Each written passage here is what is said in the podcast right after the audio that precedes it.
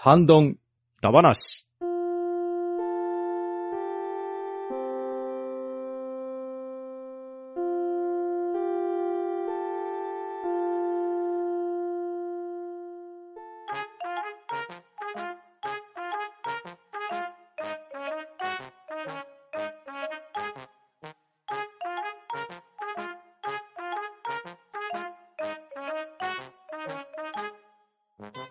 はい、こんばんは。ハンドンダ話始めていきたいと思います。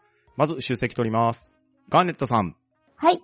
今年は読書と謎解きの秋を満喫しております。ガーネットです。とめきちさん。はい。常に食欲の秋、とめきちでございます。バットダディさん。はい。一人でね、ゲームの秋を楽しんでおります。パトダディです。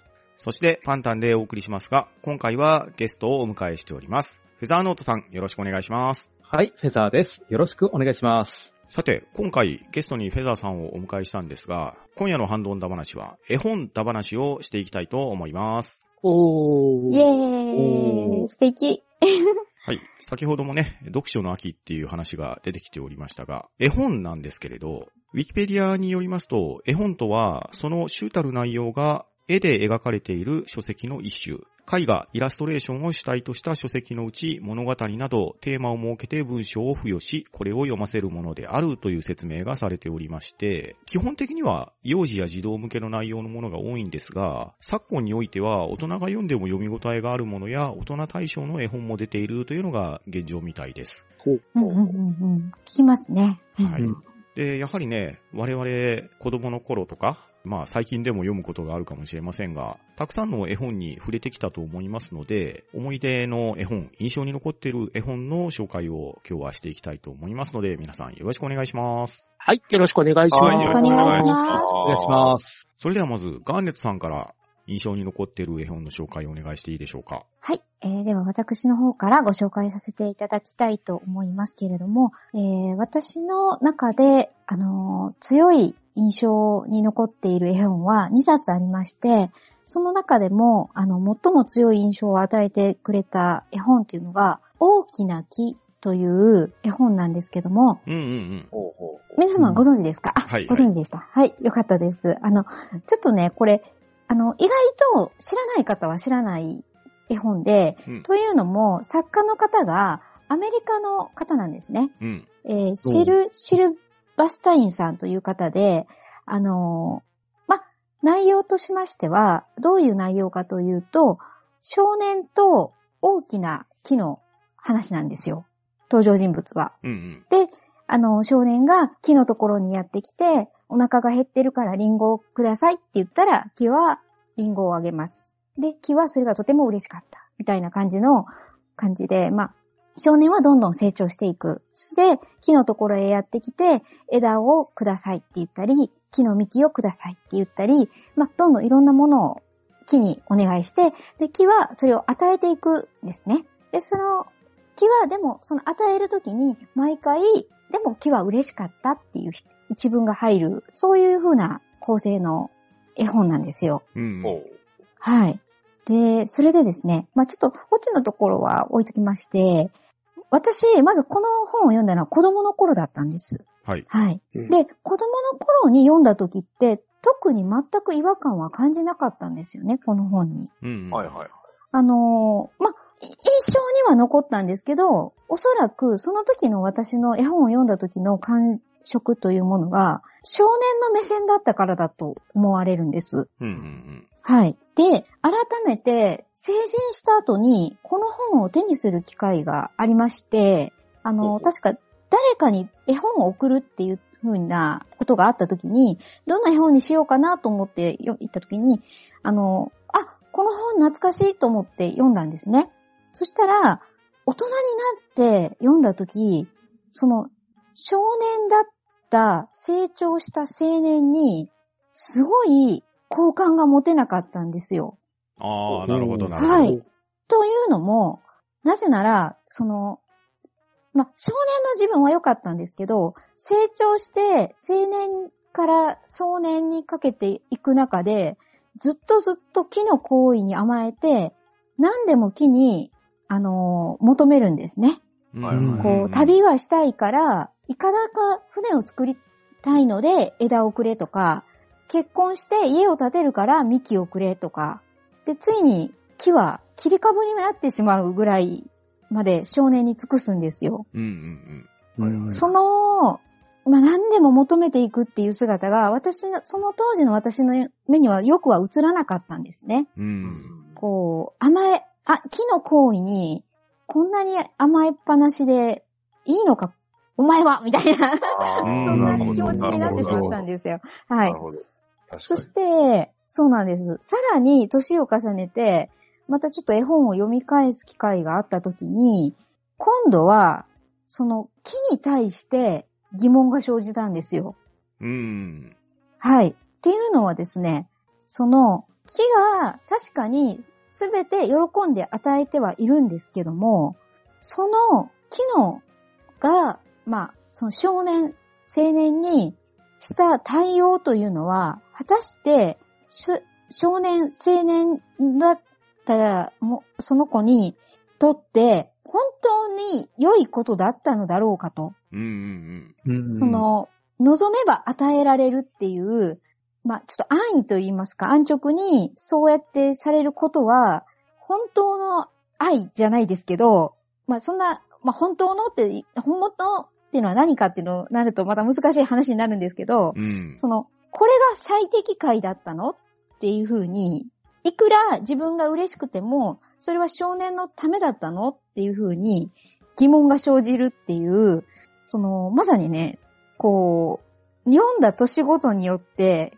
こう、新しい視点を、新しい考えを、こう、まあ、こう、自分の中で目覚めたっていうね、とても自分の人生の中で、この絵本は寄り添ってくれたなっていうふうに思う絵本なわけなんですよ。うん。はい。で、その、まあ、この作品、先ほど言いま言いました通り、アメリカの作家の方が書かれてるそうで、あの、奉仕の精神を、あの、体現するために書かれたものだそうなんですね。なるほど。はい。うんっていうことは、あ、なるほど。クリスチャンが多いアメリカでは、この本を読んだ時に、私が感じた感想は、持たないのかもしれないっていう、新しい見識をさらに、そうなんです。得ることができたんですよ奉仕っていうのはこういうことなんだよっていうのを子供たちに分かりやすく伝えるために書いたって考えたときに、あ、そうか、日本で人の私が見たらこういう違和感とか疑問を生じるけども、向こうの子たちはそうじゃないのかも。っていうね、こう、またさらに新しいものを目ざ 芽生えさせてくれて、うん、まあ、まあ、ちなみに最近ではその村上春樹さんっていう作家さんがこの絵本の役をね、されておられて、うん。後書きの方でね、やっぱり、あの、私と同じような、その、視点っていうか、印象を、あの、お持ちになられたってことをね、あの、少し書かれてらっしゃって、あ、やはり日本人の感覚で見るとそういう風に感じる部分はあるのかなとか、うん、そう思った。私にとってすごく人生の中の大きな一冊となった大きな木というも絵本が、えーまず私の心に深く残る絵本の一冊ですね。うん。はいで、続きまして、もう一つ私の中で、あの、強く印象に残っていた本というのが、えー、100万回生きた猫。ああ、ですね。はいうんこれは、とてもね、有名で、日本人の人だと割と読んだことは、ほとんどの方が読んだことあるかもしれないんですけど、うん。えー、作家は佐野陽子さんうんで。すね。ですね。はい。で、えー、これは、まあ、えー、ある虎猫がいて、その猫は、まあ、輪廻転生を多分繰り返してた感じだと思うんですね。で、まあ、その前の記憶も持ってて、あのー話の内容としましては、ある時猫は王様の猫だった。ある時猫は、ある泥棒の猫だった。ある時猫は、ある女の子の猫だった。みたいな感じで、いろんな人生を生き続けてくるんですけども、どの人生もその猫にとっては気に入らないものだったんですよね。というより、猫はその主が大嫌いだったんですよね。で、最後の100万回目に生を受けた猫は、野良猫だったんですよ。で、初めて野良猫は、あの、自分自身が大好きだっていうことに気づいたのか、その、野良猫の自分っていうのが大好きだったっていう感じなんですね。うん。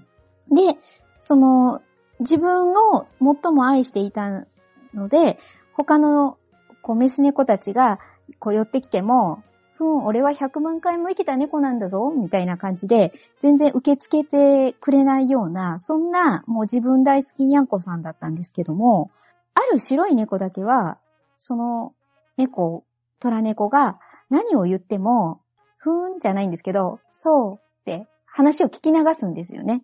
で、そのことが虎猫は、こう止まらなく、こう気になって、その白い猫が。で、まあ、あの、ついにはその白い猫に自慢話をするのをやめて、あの、自分と、自分は君のそばにいてもいいかい？って聞いたら、その白猫はいいわよ？って答えてくれて、その白い猫と結ばれて、やがて子供を設けて、ついにはその白猫が先に死んでしまうんですね。うん。で、その白猫が死んで、100万回泣いて、100万回まあ、そういう悲しみを背負ったら、とうとう、その虎猫も白猫の隣で死んでしまう。そういった物語なんですよね。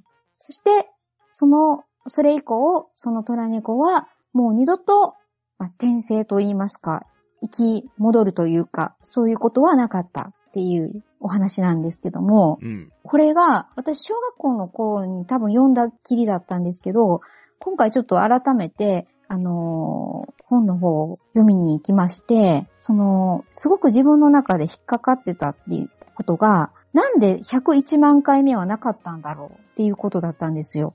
うん。うん。はい。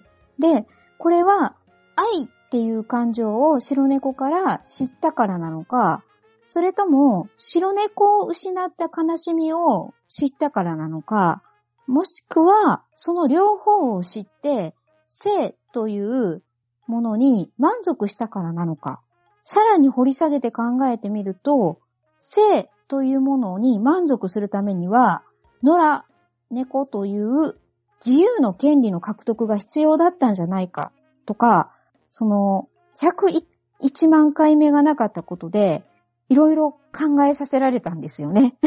うん。ああ、あの、うん小学校の、はい、頃の、その、101万回目がなかったことが、小学校の頃から引っかかってたのは、あ、こういうこところが、ところが私の、この心のどこかに刺さって、こう、その時にははっきり言葉にはできなかったし、思想にもできなかったけど、大人になって見た時に、あ、こういうことに考えさせられて、この物語が私の中でどうしても忘れられない一冊になってたんだなというのを今回また改めてあの考える機会となりました。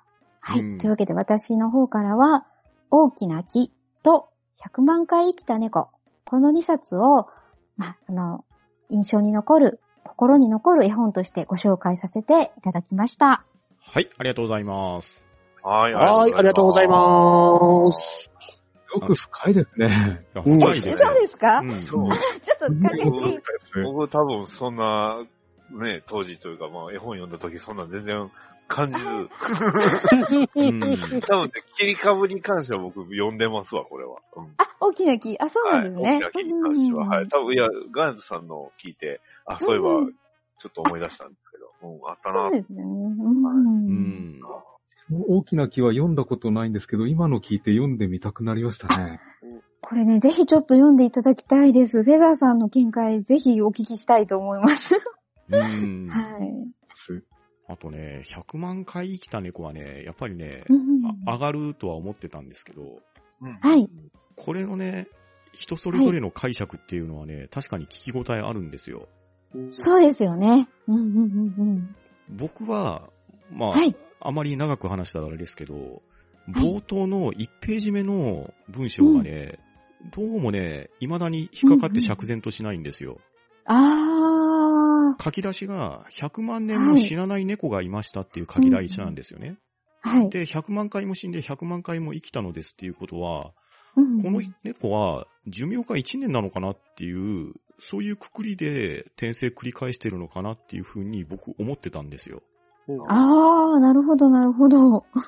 で、100万回生きた猫っていうタイトルなんですけど、うん。その都度死ぬときは、100万回死んだんだぜって猫自慢するんですよね。そうですね。はい。ええだから、その死に対する、なんでしょうね、うんこの猫の概念って言いましょうか、死生観みたいなやつはいがはい。あるのかなっていうふうに、うん。僕ね、これ絵本なんですけど、割と結構読むんですよ。うんうん、そうですね。文章もたくさんある感じですよね。うんうんで読むたびに疑問を感じながら、あまり答えが見つけられないまま閉じてしまうんですけれど、はい。なんかこわかります。う、病みつきになり具合がある絵本なんですよ、これ。はいはい。そうですよね。ううんなので、これはね、まあ読んでない人もいないかもしれないですけれど、もしいたら読んでもらいたい作品ですね。はい。ぜひそう思います。はい、それでは、とめきちさんが印象に残っている絵本は何でしょはい。私の印象に残っている絵本でございます。えー、先ほど食欲の秋と言いましたが、食欲をそそる絵本2冊ほど。はい。まず1冊目。まあ、これは定番ですね。グリとグラでございます。うーん。わかる。わかります。めっちゃわかります。こちらの作品は中川理恵子さんと山脇ゆり子さんの姉妹で作られている絵本でございますね。はい。で、まあ内容について、まあ深くはまあ有名な作品なんで、深くは言いませんけど、あの、でっかいフライパンで作り上げてるあのカステラはたまらなく美味しそう。うん。あれはめっちゃ美味しそうですよ。で す美味しそうもう、憧れでした。憧れですよね。うんはい。まああの冒頭のあのね、あの大きい卵からもうたまらないんですよね。あんなでっかい卵あったらねどんだけ卵焼きが食べれるんだろうみたいな。で、まあ、この、あの、カステラですね。で、保育園で保育士をやられてた中川さんが、まあ、絵本のちびくろ散歩に登場するホットケーキよりも上等で美味しいものを子供たちにご馳走しようと思って、あの、考えたらしいんですね、この話を。うんうんうんあー。うん確かに、あのちびくろ散歩に出てくるやつも美味しそうだったけど、こっちはさらに美味しそうっていうイメージがありますね。そうですよね。ですね。はい断然こっちですね。はい。あと、このグリとグラが、あの、玉、割った卵の殻で作った車ですね。うん、そうそううんうんう。ん最後の方のページに載ってますよね。はい。乗ってみたいっていう子供ながら思ってましたね。うんうんううん。ん。というわけで、食欲をそそる一冊目はグリとグラでございました。で、もう一冊。えーこちらもまた食欲をそそりますね。えー絵本、カラスのパン屋さんでございます。あー、なるほど、なるほど。ううんん。はい。私それ知らないですね。うんはい。えー、こちらのカラスのパン屋さんは、過去サトシさんが作と絵をやられている絵本でございますね。うん。で、こちらの、カラスのパン屋さんは、泉ヶ森のカラスの町にあるパン屋に4羽の赤ちゃんが生まれて、カラスの夫婦は子供たちの意見を参考にユニークな形をパンをたくさん作り、パン屋大いに繁盛するお話でございますね。うんうん。うん。でね、このね、パンがね、それもユニークで美味しそうなんですよね。そうう、わかります。えーはいあの、見開きに大量に、あの、いろんな種類のパンが並べられるんですよ。うんうんうん。おー。それがね、また、いろいろ変わったパンが多くてね、いちごパン、おかまパン、お豆パン、ペンギンパン、キノコパン、シマウマパン、だるまパン、大根パン、ゾウパンとか、こんないろんな変わったパンがたくさんあるんですね。うん。素敵ですね。夢のあるパンばっかり。うんねえ、子供ながらにもう、これパン屋さん超行きたいって感じで。うん ねえ、こんな夢のあるパンがパン屋には置いてあるもんだと子供ながらに思ってましたからね。うんはい。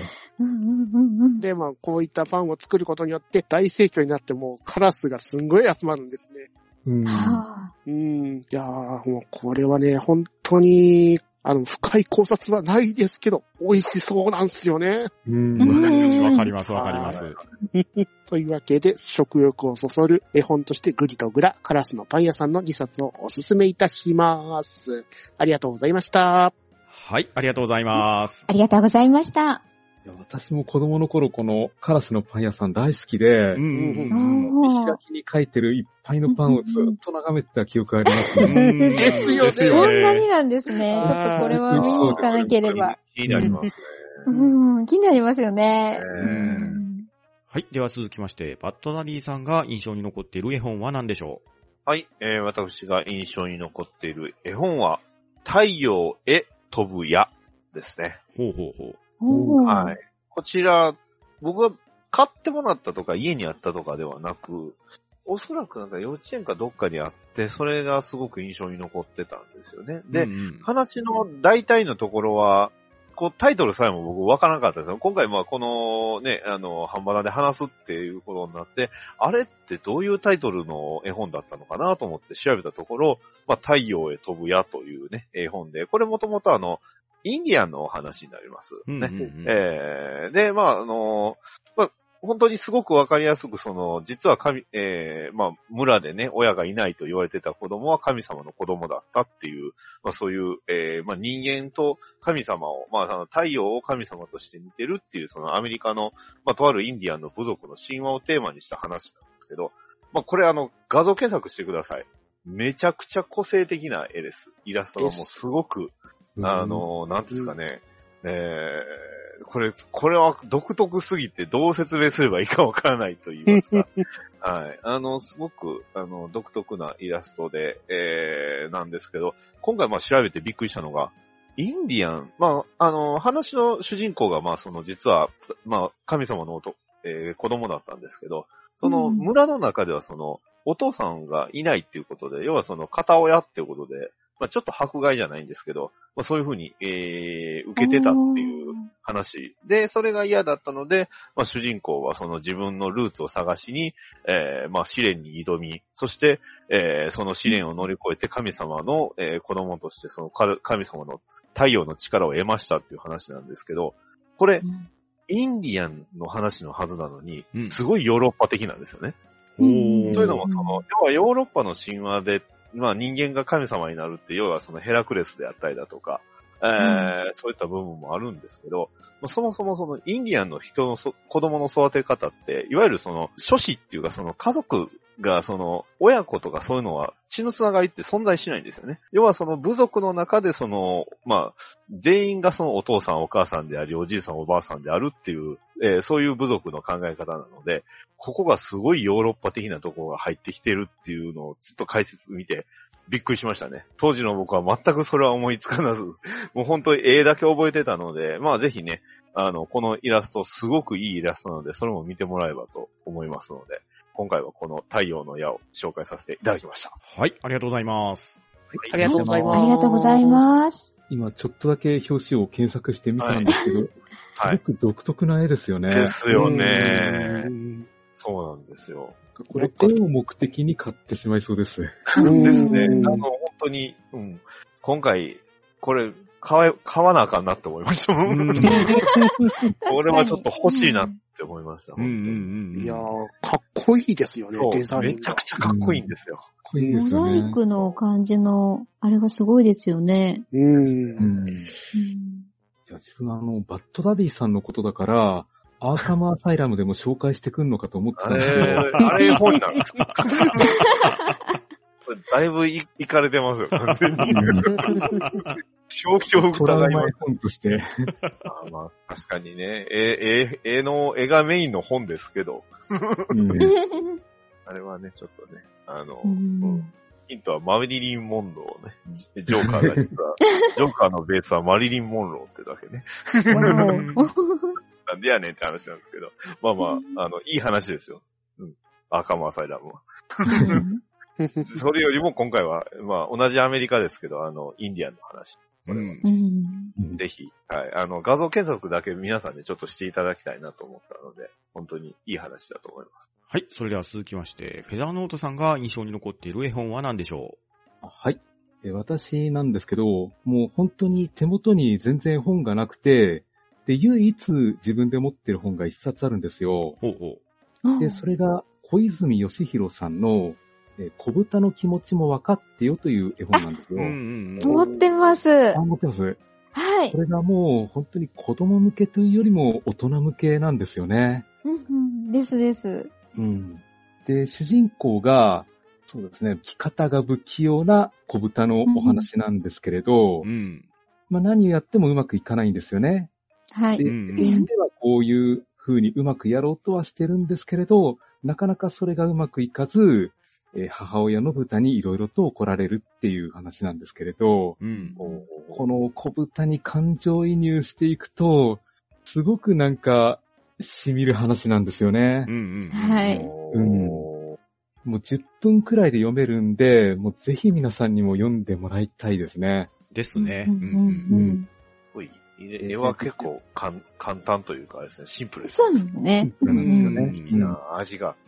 はい。味のあるシンプルな絵なんですけど、ね、フェザーさん言われた通りだと思います。大人向けの絵本で、すごい染みてくるんですよね。いるんですよね、うんこれが。はい。ですからぜひ、もう皆さんにも小豚の気持ちがわかる大人になってほしいなと思いますね。はい、そうですね。なるほどですね。そうですね。じゃあ続きまして、はやっぱこれかな。腹ペカを青虫ですね。はいはいはいはいあこ。れも有名これな。はやっうんぱりいいのが来ましたね。うん、皆さん読んだことあると思うんですよ。うん。まあ、海外の作品なんですけれど、日曜の朝に生まれた青虫が、まあ、月曜日にリンゴを一つ食べて、うん。火曜日に梨を二つっていう風にいろいろ食べていって、うん。最終的に土曜日にお腹を壊すというお話なんですよね。はい。で、これ、この本の特徴的だったのが、あの、青虫が食べた部分が穴が開いてるんですよね。うん その辺ですごく印象的だったんですよ。で、この絵本が、やっぱりそれなりに印象的だったみたいで、えーアメリカのグラフィックアート協会賞というのも受賞したみたいなんですよね。ああ、そうなんですね。うんただ、あの、この穴が開いた絵本というのがすごく特殊すぎて、うんうんうん穴の開いた製本というのを引き受ける印刷会社が最初なかったみたいなんですよね。ああ、なるほど。それはそうでしょうね。で、いろいろ探した結果、日本の会社で印刷したみたいなんですよね。うんうんうん。えーそうなんですか。知らなかった。ですから最初アメリカで出回ってる本、絵本も、うん。日本で印刷したものがったみたいなんんですよね。えへー。多分これはもうほとんどの人が読んだことあると思うんで、うんうん話の筋は覚えてなくても、あの印象的な絵は皆さん記憶してると思います。うんうんですね。ねえ。あと好きだったのは、あの、人真似小猿と言いますか、お猿のジョージのシリーズですね。ああ、はいはいはいあはい。はいはいはいはい。何かとシリーズものですうん。ね。何冊あるのかわかんないんですけど、うんなんか黄色い表紙がイメージだしてるんですよね。うん。本当に今記憶だけで話してますけど、動物園から逃げ出した小猿が、まあいろいろあって、映画俳優になったり、に行ったり、ロケットに乗ったりっていう、本当にそれだけの話だったんですけど、あの、NHK の E テレであの、アニメシリーズがうん。結構やってまして、やってましたね。はい。うちのやってますね。うちの子はよう見てますよ。お猿の上手。な。うちのめっ子も大好きですね。うん。あれはなんか読んでて楽しかったですね。そうですうん。ね。すごい面白いですよね。うん。あとですね、あの、当時好きだったんですけど、今、まるっきりタイトル思い出せないのがあるんですよ。さっきガーネットさんに木の、大きな木の話を聞いたんで、そこで思い出したんですけど、う。ほうほう。はいまあ、全然別の話なんですけどね。はい。あの木の上に家を作るっていう話で、あの、ページをめくっていくと、こう、どんどんどんどんはしごを辿って木の上に行くっていう話なんですけど、ほうほうその木の上に、あの、家が建てられてるっていう、そんな話だったんですよね。へへえ。ー。えツリーハウスに憧れたんですよ。うんあ、わかりますわかります。やっぱり憧れますよね。うんハックルベリーフィンみたいな感じですかね。はい。あれが何の絵本だったのかを思い出せないんですよね。そうですね。私も初めて聞きましたね。ここで、これですよって言えたらいいんでしょうけど、僕も全くわからなかったです。えちょっと絵本博士にはなれなかったです。そうなんですよ。うん好きだったんですけど、うんうん自分はタイトルには全く注目してなかったみたいで、うんうんただそんな絵本もあったなぁと、この企画で思い出しましたね。なるほど。なんか皆さんそういう本ないですかね？なんか子供の頃好きだったんですけど、タイトルは全然思い出せないっていうのを。あー、もし今かした回ら、探すにあたって。そうですね。タイトルが思い出せなくって、ググったっていうのはありますね。今回結構ありましたね。ああ、あったな、みたいな感じで。う。うんん。でも関連ワード入れると、まあ出てきてくれたんでよかったですそうね。太陽への矢は完全にそれで出しましたね。うん矢は出て、矢、絵本で確か出したと思いますわ。ああ、なるほど。そう。あの、矢、矢にね、されて飛んでいくんですよね。あの、神様に会うために。だからう、ん矢、絵本で出したのあるかなと思ったら、割とそれでヒットしたんで。うん。今、フェザーさんが言われたのが、もしかしたらこれかな。ティモシー・サラと木のうちっていうのは検索で出てきましたけど、ただ、上に登っていく感じではないですようね。んそう。あとれですよね、今、木の上の家っていうのも出てきましたね。うんおうおうおううんじゃあ、いろいろあるんですうね。うんん。やっぱみ木のんなの憧れ。木の上のお家へようこそっていう絵本もあるみたいですね。おー。おうおうおうあと、木の中の不思議な家というやつもありますし。ううんん。これは、あれですね。ハッシよュタグ、ハッシュタグ半ばなで、はい。これだよ情報をお持ちの方は、そうですねぜひこちらの方まで。うん。いや、でも確かに、そういうね、なん、なんですか、ギミックのある絵本っていっぱいありますけど、確かに、これは本当に一期一会というか、読んでないとわからへんってなりますよね。う。そうですね。タイトルわからないと。こういう内容だったんだけどな、っていうタイトルだったかな、みたいなね、感じになっちゃいますもんね。うんじゃないと例えばあった、かな？あはい。押し入れに閉じ込められた子供が、なんか、押し入れの中に穴が開いていて、そこから冒険が始まるっていううん。聞いたことある、読んだことあります。読みましたね。だったんですけど、あれも全く思い出せないんですよね。タイトル思い出せないですね。うん押し入れの冒険ではないですか？押し入れの冒険、あ、そんなストレートなタイトルだったかな。それかもしれないですね。ネズミが出てくるやつですかでしたっ出け？たような気しますね。なんかネズミだかおばあさんだかう、んうんネズミのおばあさんが出てくるやつです。ああ、多分それだと思います。押し入れの冒険。うんうんうん二人の男の子がなんか出てくるやつでしたっけ？みたいですね。なんかそういうカバーのやつありますね。う。うんん。うんじゃあ多分この押し入れの冒険ってやつっぽいですね。そうですあね。あ。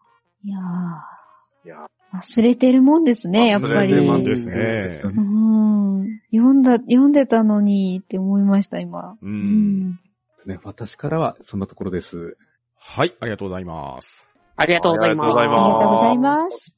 あ、あとね、小豚の気持ちも分かってよの話がそういや出てたんで、うんうんちょっとだけ話を追加するとですね、はい。はい。あれって、ベネッセが出してるんですよ、確か。おうですね。はい。福武書店ですよね。う。うんんで、まあ、絵本に関わらず本って、まあ、最後のページまで行くと、ね、どこそこの出版社が書いて、誰それが書いてっていうのがあるじゃないですか。ありますね。ありますよね。はい。小豚の気持ちを分かってよに関したら、その次のページがすごく大事だと思うんですよ。うん。ほうほう。一番最後のページって言ったらいいですかね。うんうんおそらく、ここの絵にいろんな言いたいことが詰められてるような気がするんです。僕の受け止め方ではなんですけれど。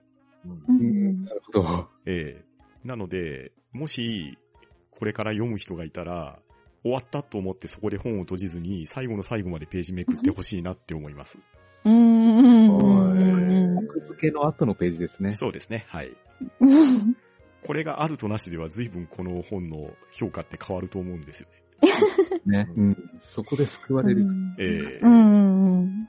っていう付録ですね。うん。はい。それでは、私の方から印象に残っている絵本の紹介をしたいんですが、まず、一つ目なんですけど、不思議なお客という絵本が、これが僕印象に残ってまして、ほうほううんうん内容としてはですね、トンチンケンっていうラーメン屋さんの話なんですよ。で、そこのラーメン屋さんは非常に美味しくて評判なんですね。あの、はいとても繁盛しているラーメン屋さんなんですけど、そこにお客さんが一人来るんです。で、ラーメン一丁とびきりうまいやつを頼むよって注文をするんですけど、ラーメンを出すと、一口だけ食べて帰っていっちゃうんですよ。うんで、また日を改めて、同じように、そのお客さんが来て、とびきりうまいラーメンを頼むよって言って、で、このお店の方もね、いつものように美味しいラーメンを作って出すんですけど、やはりそのお客さんは一口二口食べると帰っていっちゃうんですよ。うんうん。で、おかしいなと思って出したラーメンを確かめても、やはりいつも通り自分の味なんですよね。で、悩むわけですよ。一体あの客は何なんだろうと。一体何か自分のラーメンに問題があるのかとか、実はまずいんじゃないかとか、そういう思いが湧くわけですけれど、やはりまた日を改めて同じお客さんが来るんですね。はい。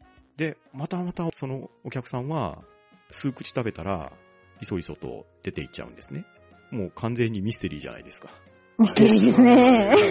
ええちょっと怖いですなかなかね、まあ絵はね、すごすごいらしい絵なんでね。ですね。全然怖くはないんですけど、はあの話だけ聞いてるとちょっと怖いです。い。ね、ちょっとあの、僕が相当ミスリードしてる感はあるんですけれど。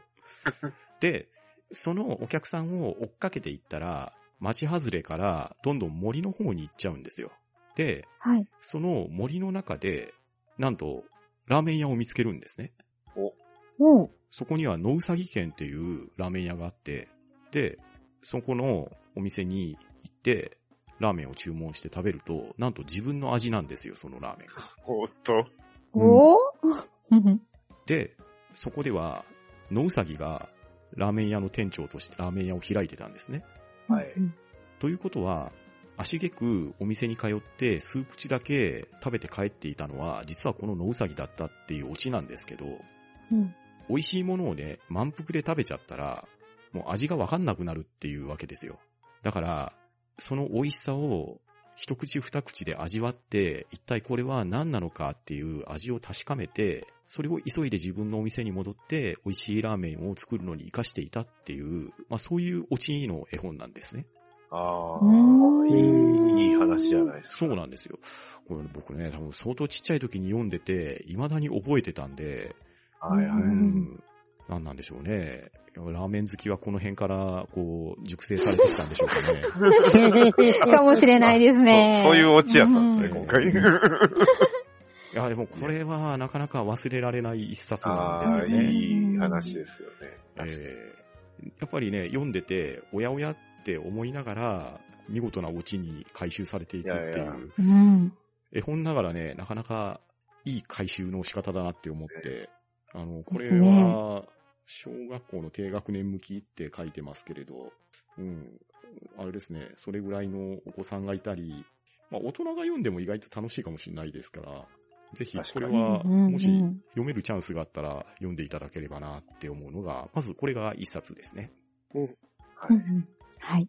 そしてもう一冊なんですけど、旅の絵本っていう絵本なんですけど、うんうんこちらがですね、安野光正さんっていう方が書かれているはい。絵本なんですよ。で、はいこの旅の絵本っていうの結構シリーズでもう何冊出てるのかな？結構な冊数出てるんですけど、うん。うんこれね、もう本当に絵だけなんです。おー、本当だ。もう文章全くなくって、ひたすら海岸線とか街並みとか原っぱとか、あとね、サーカスのテントとか、汽車が走っている風景だとか、すごくね、綺麗な絵で構成されている絵本なんですよ。うんだからそれを読めば、本当にこの国を旅してるみたいな、そんな気分になれる本なんですね。うん。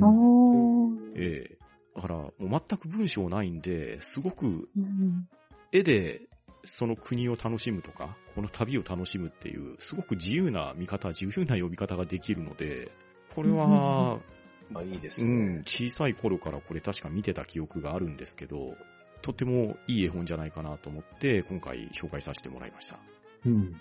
ああ、いいですね。素敵な絵本ですね。これうん、あの、絵本のその表紙がまたいいですよね、これ。そう。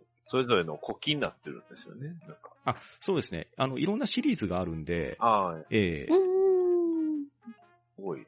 スイスの国旗。これ4かな ?4 はスイスかな、うんこれは。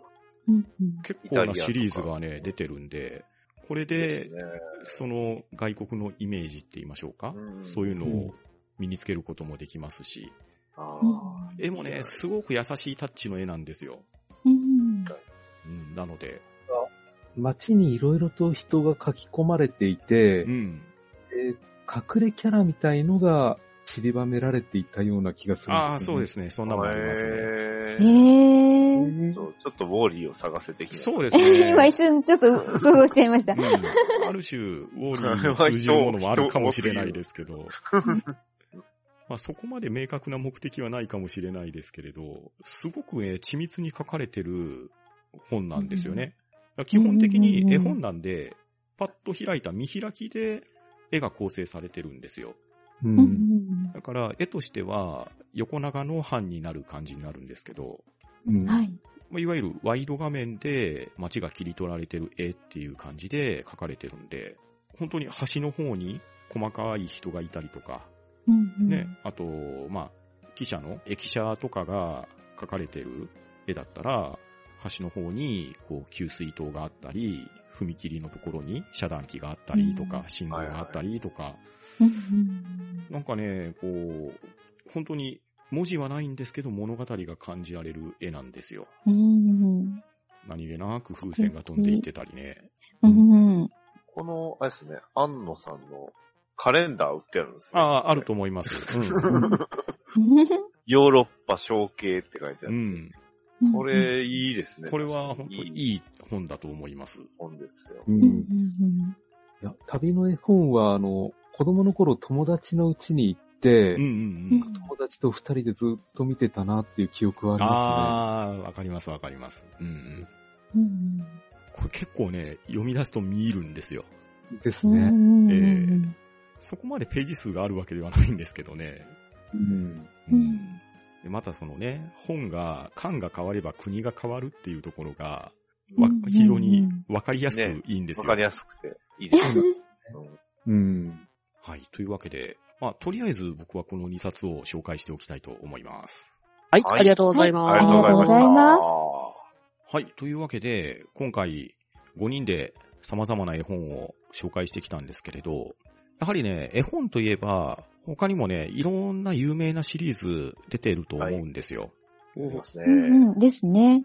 まあ実際ね、発表してくださった中にも名前上がってましたけど、やはりね、日本の絵本界において、過去聡さんの絵本っていうのは、すごく幅が広いですし、いろんな人が読んでるんじゃないかと思うんですよ。ほうほううんまあ。例えばですけど、あの、だるまちゃんシリーズ。ああ、読みましたね。あまあ、手元にあるのがだるまちゃんと天狗ちゃんなんですけどうん、あだるまちゃんのシリーズは結構みんな読んでるんじゃないのかなと思いますね。あ。うんうんだいたいだるまちゃんが相手が持ってるものが欲しくなって、で、それをたくさん探してきて、ああでもない、こうでもないっていうような話をする展開が多いと思うんですけれど、う。うんんうん。まあ、きっと読んでる人多いと思いますわ。僕はこれは、まあ、初めて見て、へえ、こんなんあるんだって感じでしたね。おー、なるほど。あのー僕のちょっとだるまちゃんから離れちゃうんであれなんですけど、あの、森のシリーズって皆さんご存知ですか？森？いや、森の自転車屋さんとか、歯医者さんとか、多分これセットみたいな感じで売られてて、うちは、うちで絵本って家にあったのはこれだったなっていうのを今さっきやっと思い出しおました。ー。あの、うん動物がまあ擬人化というか人みたいな形になってまして、で、それぞれそのいろんなその、これ全部一つの町なんですよね。村というか町なんですよね。で、その中にいろんな自転車屋さん、歯医者さん、レストラン、アイスクリーム屋さんとかがありまして、で、うんそれぞれの動物が、その、例えばそのね、本屋さんで主役の人が他のそのレストランに来てたりとか、サンドイッチ屋さんの主役がいろいろと行ったり、あの、まあ街に行ったりとか、そういう、なんですかね、クロス、簡単なクロスオーバーみたいな感じになってて、それのシリーズは好きでしたね。うんなんか家に、家にあったなっていうのを思い出しました。うんうんううん。んうんあとね、他にはね、11匹の猫のシリーズとか、あー、ありましたね。ありました。うん。読んでました。うん。あれはね、あの、やっぱり猫のね、11匹が並んでいろんなところに歩いていくっていうのが、とっても面白かったと思うんですよ。これ今改めて読むといましたね。はいはい。なかなか突っ込みどころ多いんですけど、うん。いやでもね、結構、あの、ハッとさせられるような行動とか表現とかしててね、あこれも結構好きなシリーズでしたね。うん。多分これ、僕らの世代でもなければ、多分パンタンさんたちの世代でもない、今の世代だからなんでしょうけど、うん。僕仮面ライダーになるっていうシリーズがあるのは皆さんご存知ですか？ほうほう。おうへー。それ、検索してみてください。びっくりしますよ。あの、なんとね、今のシリーズまで、全、全種類じゃないけど、平成仮面ライダー、ほとんどあるんですよ。へー。そう。僕、仮面ライダーになるビルド編とか、オーズ編とか、うんまあうん。ね、だいぶ危険ですけど、外務編とか、使用編、ゼロワン編もありますし、当然、うん。初代のライダーにも、もあるんですけど、これ確かね、どっかの本屋で見て、うおっと思ったんですけど、これは結構シリーズものとしてはあるみたいですね。ああ、なるほど。ね。アマゾンズ編はさすがになかったですけど。やっぱりね、もう身近なヒーローって言うと、仮面ライダーですもんね。うんこの少年にとっては。ううんん。あとまあ、なりたいっていう。たシリーズというか絵本としてあの、パパはウルトラマンっていうシリーズをおはいー。お父さんがウルトラマンであったり、ウルトラセブンであったりとか、そういう、ね、えっ、と、まあ、反剣ヒーローの絵本ものっていうものも、実はあるんだなっていうのをちょっと紹介させ、したくなりました。うんはい、すいません。まあ、ディズニーの絵本で、あの、パパはダース・ベイダーになったとかいうやつもありますよね。うん。あれは大人向けちゃいます。そうですね。スター・ウォーズの絵本はねスタ、ーウォーズの。おやすみなさい、ダース・ベイダーとかね。ダースダース・ベイダダーとルークルーク4 4歳歳ね。そうそうそう。はいあのあたりは有名ですね。うんまあ、あとね、シリーズもんでいくとね、ノンタンのシリーズ？ああーそれは、いいですよねありました、ありました、ありまし。た。うんまあ、今でもおそらく普通に読まれてるんじゃないかと思うんですけど、ー。ううんんですね。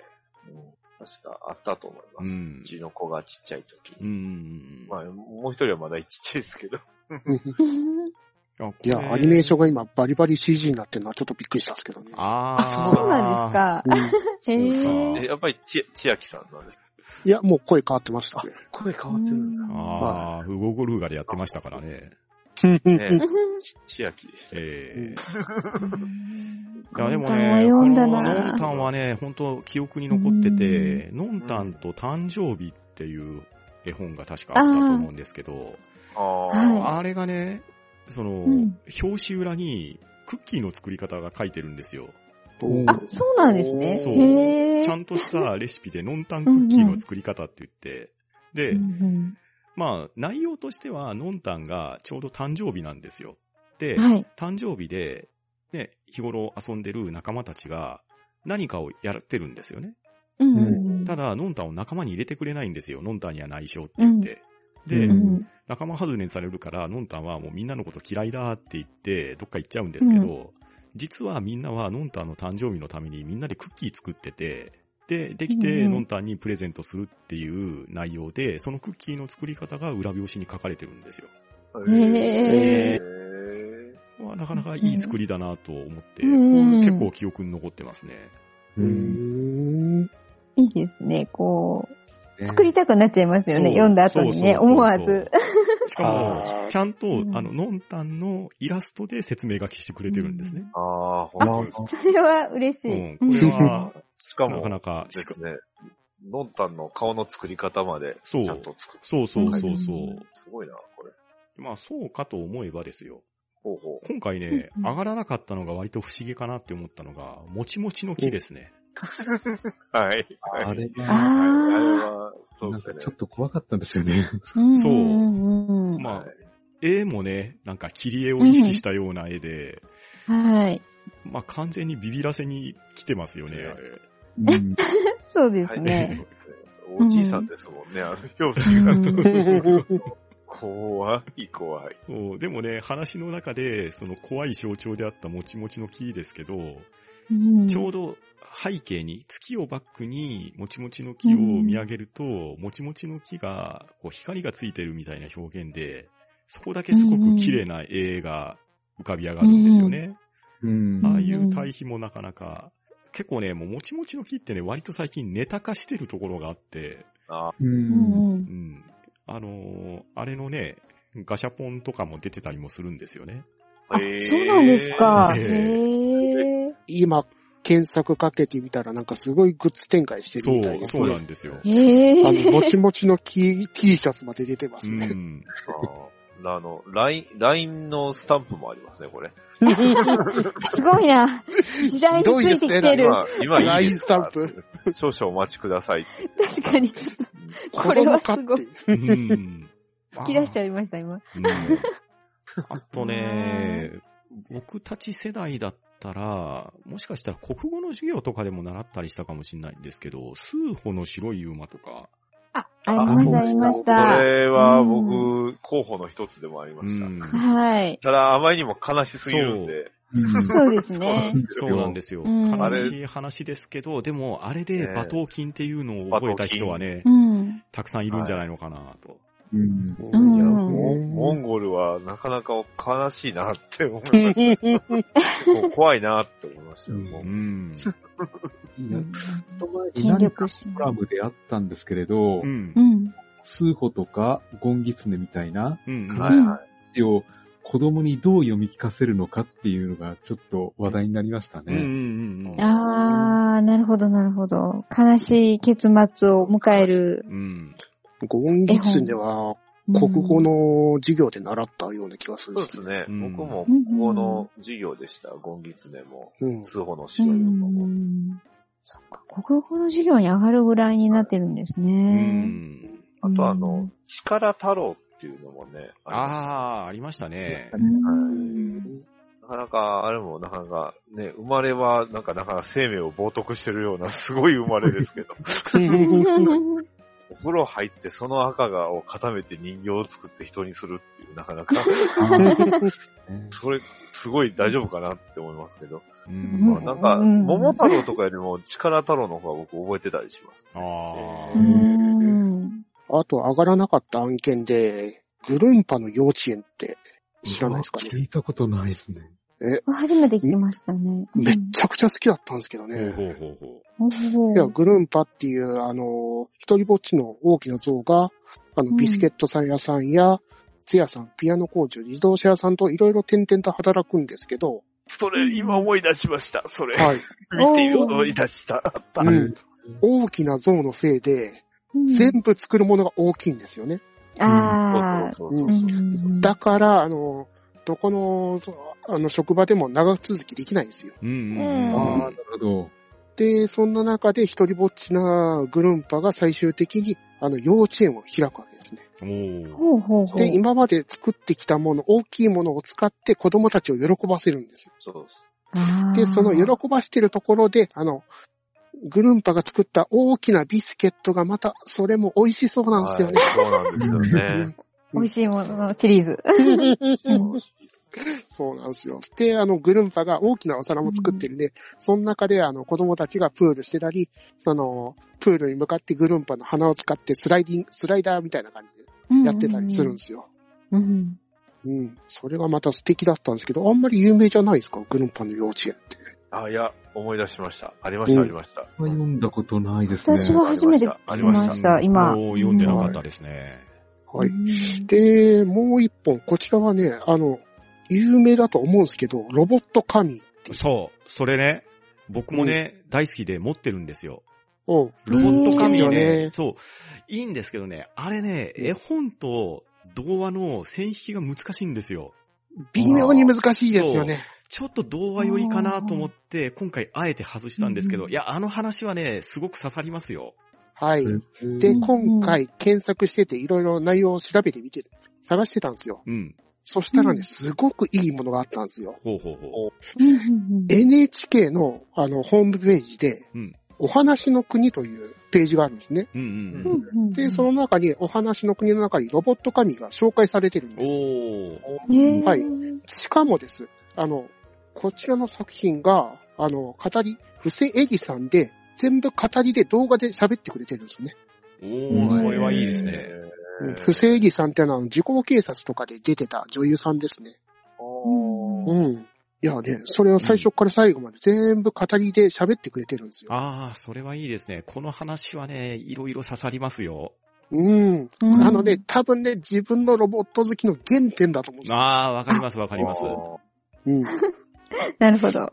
で、うん。最初はな、ロボット神がすごく嫌なやつなんだけど、うん。だんだん人に触れて、うん。その、何かをせ成長していくんですよね、神が。そう。。神って、なんで神かって言ったら、もともと主人公のね、兄弟がいて、段ボール箱を片付けなさいよって言われるところから話始まるんですよ。はいはい。でう、ん。その段ボールを組み合わせたらロボットみたいになるじゃんって言って、子供たちが遊びでロボット作ったら、うん。まあ、段ボールね、積み上げればロボットみたいにできるじゃないですか。うん。で、そこに、今、暖房が頭の中に浮かびました。すいません。はい。そこに目を描いたり、ケーキを描いたりして、うんはいそうすると、本当に動き出すんですよ。うんおー。はいはいはい。で、自分のことを超合金ロボットって思い込んでるロボットなんですね。ああ、なるほど。なんですけどそういうなんですけど、素材は段ボールなんですよ。うん。はいで、まあ、自称超合金ロボットなんで、まあ力強いですし、割と乱暴なこともしたり、結構ね、はっちゃけたやつなんですよね。うんうんうんで、ちょっとね、嫌なやつに最初映っちゃうんですけど、うん強がってるんですけど、水たまりに踏み入れたら、うん段ボールふやけちゃうじゃないですか。はい。で、そしたら、さっきまで威張ってたロボットが、とっても弱々しくなっちゃったりするんですね。うん。うんそして、このロボット感情があるんですよ。で、弱ってしまって泣き出すんですけど、泣き出すと、ビー玉のような涙を流すんですよ。で、それが自分の体にかかっちゃうんですよね。うんうん。でそうすると、どんどんどんどん自分の体がふやけていって、さらに弱まってしまうっていう、うんうんうんなんか強がりだけど弱い部分があるロボットになっててですね。うんうんで、まあ、幼稚園に連れて行ってもらったりで、いろんなうん他の子供と触れ合ったり、あとね、うん折り紙の像とかが途中で出てくるんですけど、うんいやー、これはね、NHK のサイトで聞けるんだったら、内容聞いてもらったら、これはいい話だと思います。うんうんまたね、この不正義さんの語り口調がすごくうん感動的なんですよね。うん今回のやつでちょっと調べて聞いてたんですけど。ああ、はいですね。確かにこれは僕もあげるかどうか迷ったやつですよ。ううん。んしかも、まあ、この趣旨とはちょっとずれるんですけど、お話の国100冊って形で、いろんな方がいろんな話を、あの、語りしてくれてるんですよね。う。うんんその中でちょっと注目したのは、あの、アラジンと魔法のランプですね。うんはいーはいはいはい。これがね、語りを肝付金田さんがやられてるんですよ。おへー。しかも、本人顔出しで。えへーだ、はい本当だ。なんか、怪しい中東人みたいな感じ。なんかもう会えない人にまた会えたって感じがして、すごく嬉しいな。うーんですね。うん。すごい。いっうんぱいいろんなのありますね、確かに。うん。岸田京子さんがあの秘密の花園とかも喋っておられるみたいですしね。おそれ聞きたい。ーうんちょっとそれは、そうですね。うんで、おひょいさん、あの、藤村俊二さんが注文の多い料理店をやってたり、語ってたりしうんあますね。そうですね。私ね、今ね、それ言おうと思ってたんですよ。あの、怖い系で、料理系で、パッと思いついたというか、思い出したのが注文の多い料理店だな。ね。うんそうなあれんですよ。ね、絵本の絵も結構怖かったですよね。そうなんですよ。だから、小学生の多分低学年で読んでたんですけど、めっちゃドキドキしながら読んでて、なんかもう、最後の方、ヒャーみたいな感じで、こう、パンってこう、絵本を閉じたような記憶があって、うん、こう、食べ物とね、こう、あの、怖いっていうのでリンクして、あ、あった、そういえば注文の料理店と思って、うんうん。ね、まさか、こう、いろんな注文が来て、こ前向きに捉えていってたら、実は、みたいなね、あの展開。うんうんうんなかなかのホラーですもんね。そうですねね。子供の頃に触れた初めてのホラーって言ってもいいんじゃないかなっていうぐらい。うん。でもね、確かでね、注文の多い料理店を若干パロディしたような11匹の猫のシリーズが確かあったような記憶がありますよ。そうなんですね。えーなんか看板に出されてて、それをうんそのままやっていったら、なんかうん大きな怪獣に袋に捕まってしまうみたいな、なんかそんな展開があったような気がしますね。うんなるほどう。んうん ああと、これ、我が家にね、ある絵本2冊だけ紹介して終わろうかと思うんですけど、はいはい。ゴミ太郎さんが書かれてるサルルルルっていう絵本なんですけど、ほうほう。おうんまあ、内容はほぼないんですよ。うん。ほうほうほう。猿が何かをしていく、それを絵に描いて、えー4文字の言葉でページが進んでいくだけのもんなんですけど、うんまあ、ページをめくっていくとですね、猿来るって書いてて、そうすると、多分お部屋に猿が歩いてきてるであろう絵が描いてて、で、ページめくると今度猿見るって書いてて、で、猿が木を眺めてる絵が描いてるんですね。うんはいはいはい。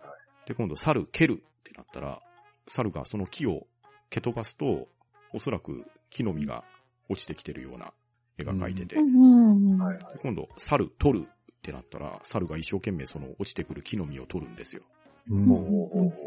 で、今度、猿売るになってですね、うん。その木の実を10円で売ってるっていう絵があって。それを、おこれ、トナカイさんとか買っていってるんですよ。ーはいはいはい。で、次は、猿やるって、これ、うさぎさんに売れ残ったその木の実をあげるんですね。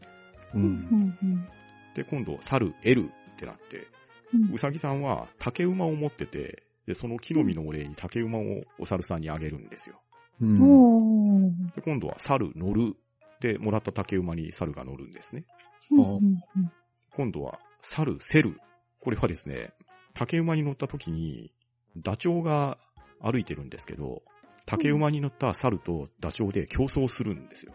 あーああ、そのステルですか？そう、そのセルなんですね。うん。で、その次、猿折る。竹馬が折れてしまって、猿が転落します。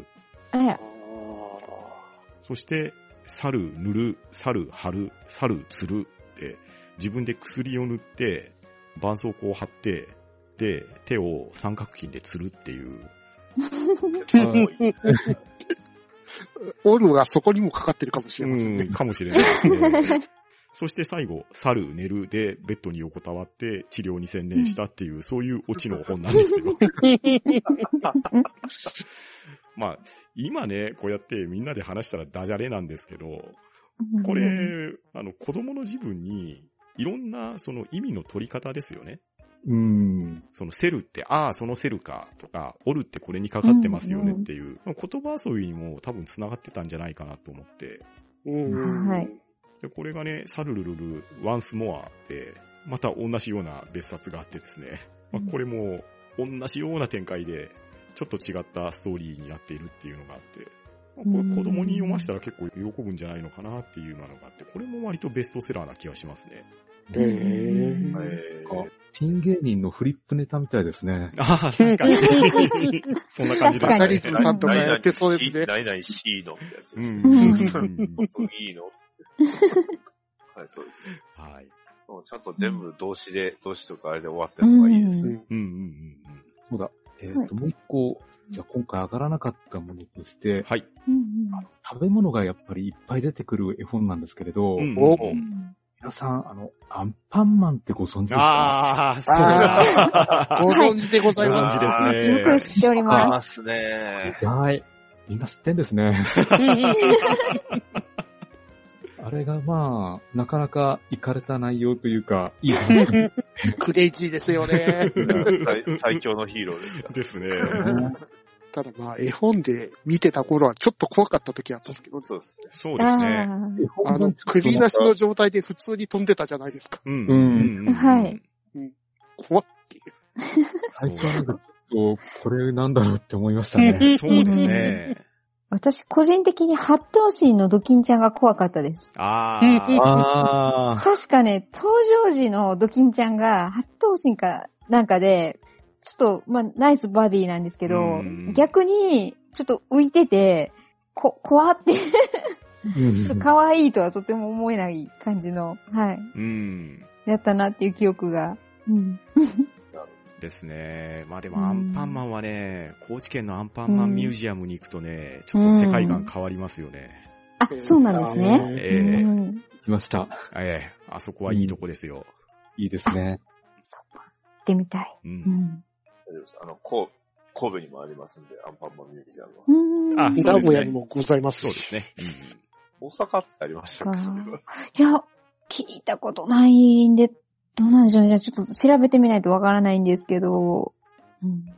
海外の絵本だと、うんバーバパパのシリーズとそかう、、そうそう読そう。みました読みましたね。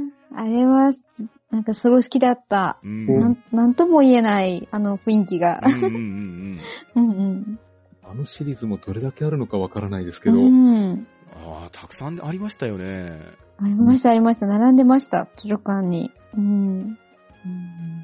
とあれですね、意外と出なかったのが、あの、で、お思い出したのが、北風と太陽。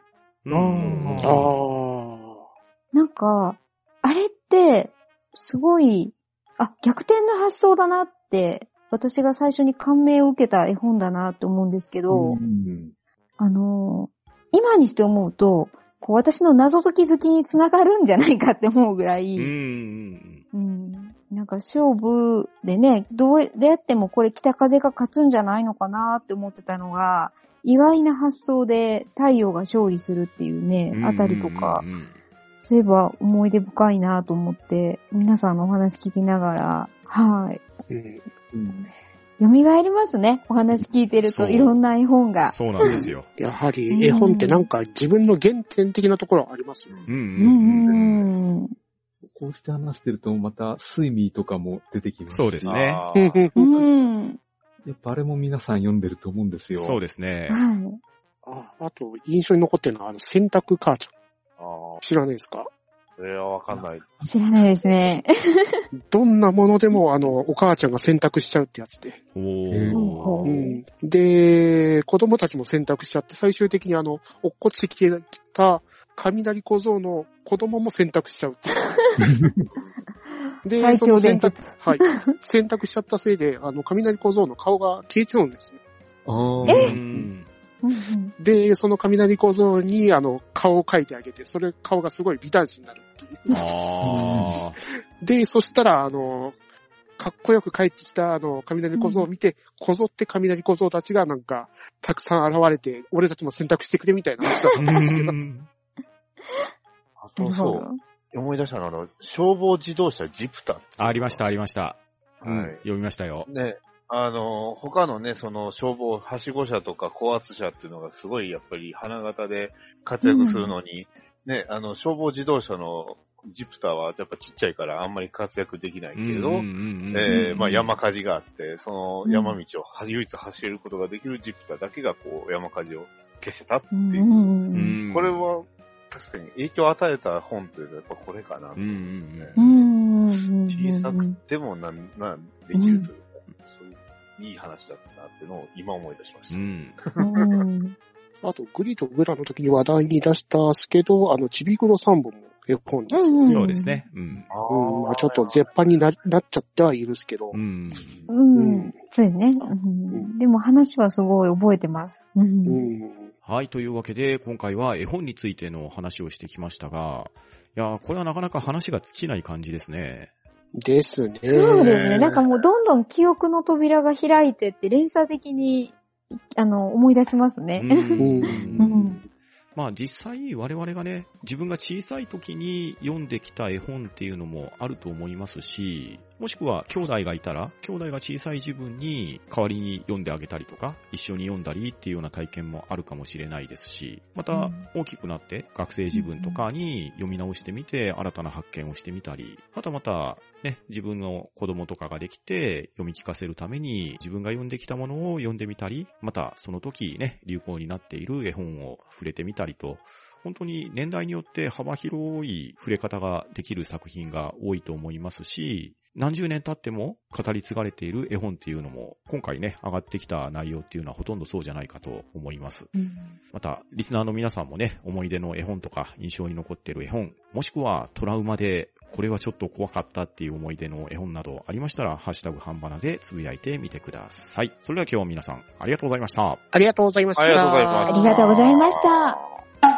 は、ん、どだ、ば、な、し、once upon a time.